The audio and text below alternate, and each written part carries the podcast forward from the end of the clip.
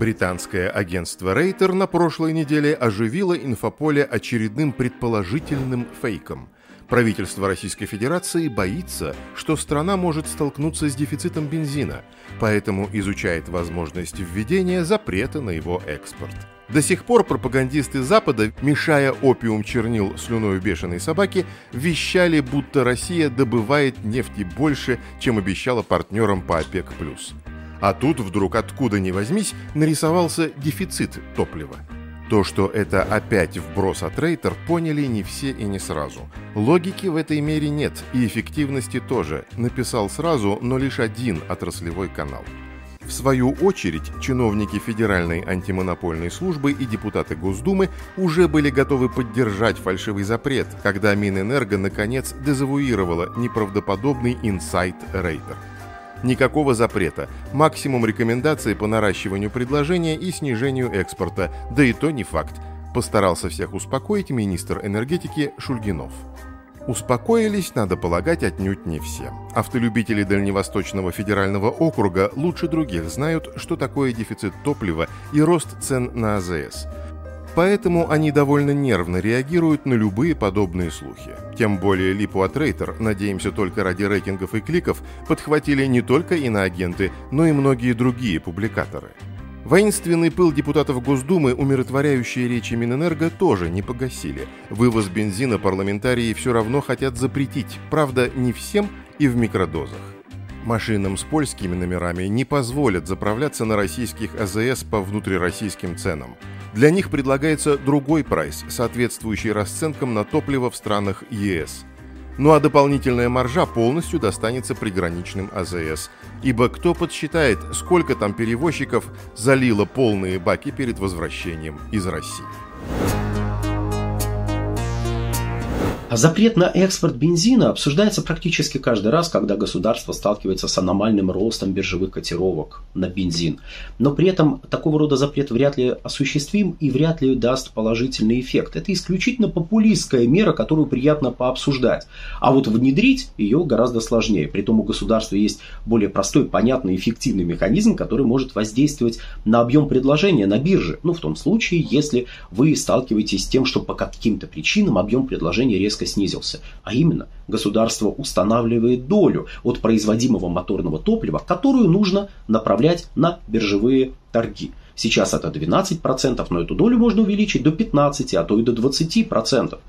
И при этом текущий аномальный рост был в основном связан с тем, что часть участников рынка начали паниковать и обеспечили неожиданный рост спроса на бирже, который сейчас сходит на нет, и при этом аномальный рост прекратился, биржевые котировки пошли обратно. Они начали снижаться. Польша дерзко отжимает себе позиции на топливном рынке ЕС – на неделе десант из варшавских чиновников и главы гиганта Орлен с челядью катапультировался в Прагу для встречи с чешскими коллегами. Деятели двух стран бывшего соцлагеря в духе вождя мирового пролетариата переговорили на тему, как нам реорганизовать Рабкрин, чтобы прожить без российской нефти. Премьер Чехии Петр Фиала сообщил, что чешская «Миро» и итальянская «Тал» завершили сделку по расширению трансальпийского нефтепровода, который с 2025 года заменит чехам дружбу.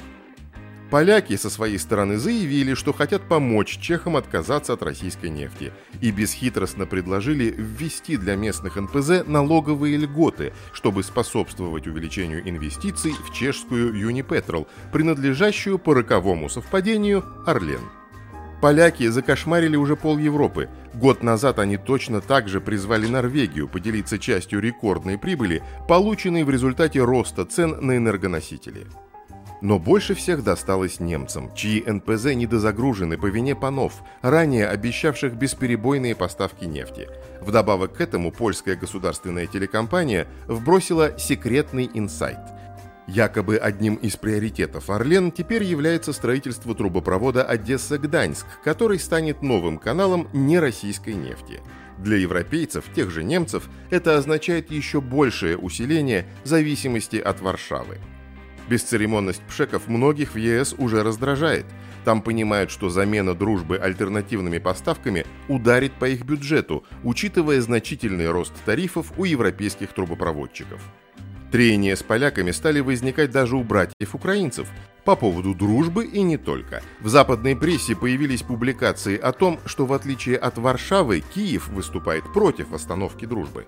Украина хочет сохранить доходы от транзита. В ответ на алчность незалежников польский МИД ответил обращением к украинскому президенту извиниться за волынскую резню. Очевидно, дальше будут требования о компенсации и репарации. Проблема а, государств европейских, а, которые находятся между Россией и Западной Европой, в том, что они хотят и заработать денег, и получить некие полномочия, которые покажут, насколько они значимы. И всеми силами они стараются прекратить как потоки сырья и продуктов из России в Европу, так и стать самостоятельным хабом для поставки американских товаров э, в сторону Западной Европы. К сожалению, будучи агентами влияния Соединенных Штатов Америки, они делают все, чтобы Европа умерла как экономический субъект. А, прекращение поставок энергоресурсов. Поставка энергоресурсов с высокой добавленной стоимостью с США – это всего лишь навсего попытка заработать денег, много денег. И ни о каких а, вопросах безопасности или опасности со стороны России здесь речи не стоит. Всего лишь навсего заработать, заработать и еще раз заработать. И никакой экономики здесь не существует. На прошлой неделе стало известно, что казахстанские нефтяники просят своего оператора Казтрансойл рассмотреть возможность увеличения объемов прокачки казахстанской нефти в Германию по нефтепроводу «Дружба». Об этом сообщил заместитель генерального директора компании Эрик Сагиев – Амбициозная, но малоубедительная инициатива. При действующей квоте на 2023 год в размере 1 миллиона 200 тысяч тонн наследники Чингисхана смогли переправить на завод «Швед» в Восточной Германии 50 тысяч тонн нефти в апреле и по 20 тысяч тонн в феврале и марте. Лишь в этом мае удалось собрать для отправки немцам 100 тысяч тонн при все возрастающем недовольстве поляков. А Польша не только стоит на пути этого транзита, но и является главной марионеткой США в Европе. Ряд источников напоминает, что у Казахстана не хватает сырья для того, чтобы заменить российскую нефть на одном немецком НПЗ в Шведте, даже вместе с Азербайджаном. Отчасти причиной этого является зависимость данных стран от работающих в них западных нефтяных компаний – Четверть века назад англосаксы придушили освободившихся от советской оккупации этих восточных партнеров удавками соглашения о разделе продукции. Многие еще помнят, что при СССР в Казахстане строили промышленные объекты, химические комбинаты, а теперь транснациональные компании, бесконтрольно распоряжаясь львиной долей выкачиваемой нефти, держат на голодном пайке оставшиеся с коммунистических времен немногочисленные НПЗ. Но, как писалось ранее, Азербайджан и Казахстан сейчас берут реванш и получают все больший суверенитет, а значит и доход.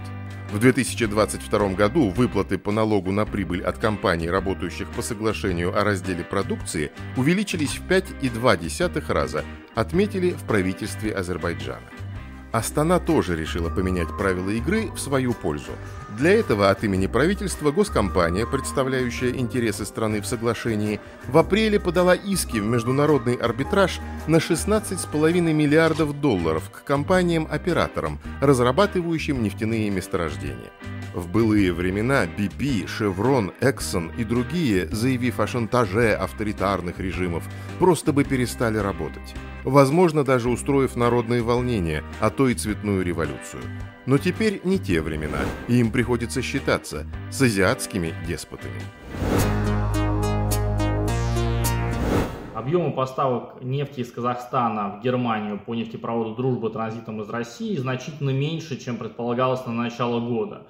А, это невыгодно Германии, потому что э, своих э, портов и нефтепроводов недостаточно, чтобы загрузить НПЗ а, в полной мере. А, для Казахстана Германия тоже могла бы стать а, выгодным рынком, с которым можно было подписать долгосрочные контракты. И получается, что Германия может попасть в зависимость от Польши, потому что ей придется закупать нефть на мировом рынке транзитом через польский Гданьск, и это порождает и политическую уязвимость Германии. А Казахстан может упустить исторический шанс а, а, подписать долгосрочные контракты с Германией и наладить с ней сотрудничество, в том числе привлекая а, немецкие компании к разработке своих новых месторождений. Если сейчас а, Казахстан не закрепится на немецком рынке, то в дальнейшем это будет сделать гораздо сложнее.